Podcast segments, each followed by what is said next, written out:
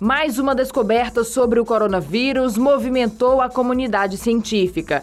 Em uma pesquisa com macacos rezos, cientistas descobriram que o vírus pode infectar o pênis, os testículos, a próstata e os vasos sanguíneos da área. Os pesquisadores acreditam que o mesmo acontece com seres humanos.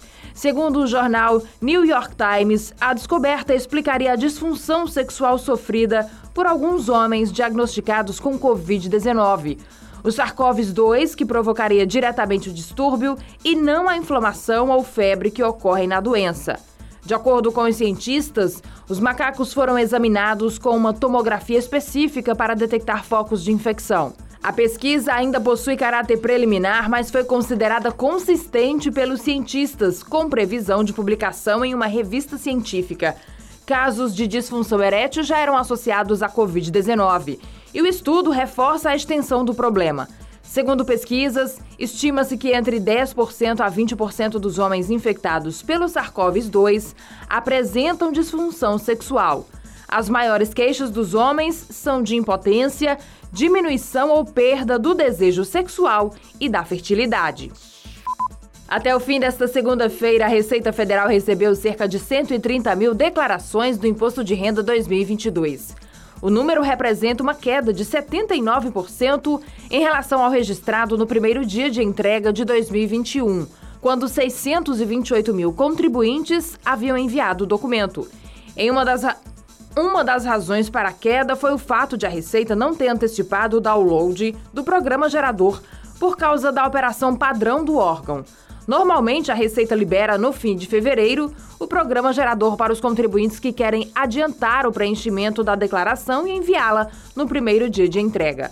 Neste ano, porém, o download só começou no mesmo horário em que se iniciou o prazo de entrega. O atraso na liberação do programa resultou em instabilidade no site da Receita. Por causa do volume de acessos, a página da Receita operou com lentidão durante todo o dia. Em nota, o órgão informou apenas que a situação está sendo tratada pela área técnica. Começa hoje o prazo para inscrição no FIES, programa do Ministério da Educação destinado a financiar cursos de graduação em universidades e faculdades privadas em todo o país. De acordo com o MEC, o novo processo seletivo contará com mais de 66 mil vagas neste primeiro semestre. O modelo de financiamento divide o programa em diferentes modalidades. Os estudantes de baixa renda podem obter juros zero e a escala de juros vai aumentando e pode chegar a 6,5% ao ano, de acordo com a renda familiar do candidato. Para participar, é necessário ter feito o Enem a partir de 2010 e ter nota nas provas igual ou superior a 450 pontos e nota superior a zero na redação. O resultado dos selecionados está previsto para ser divulgado no dia 15 de março. Quem for selecionado tem até três dias úteis para complementar as informações da inscrição, junto à universidade e o banco responsável pelo financiamento.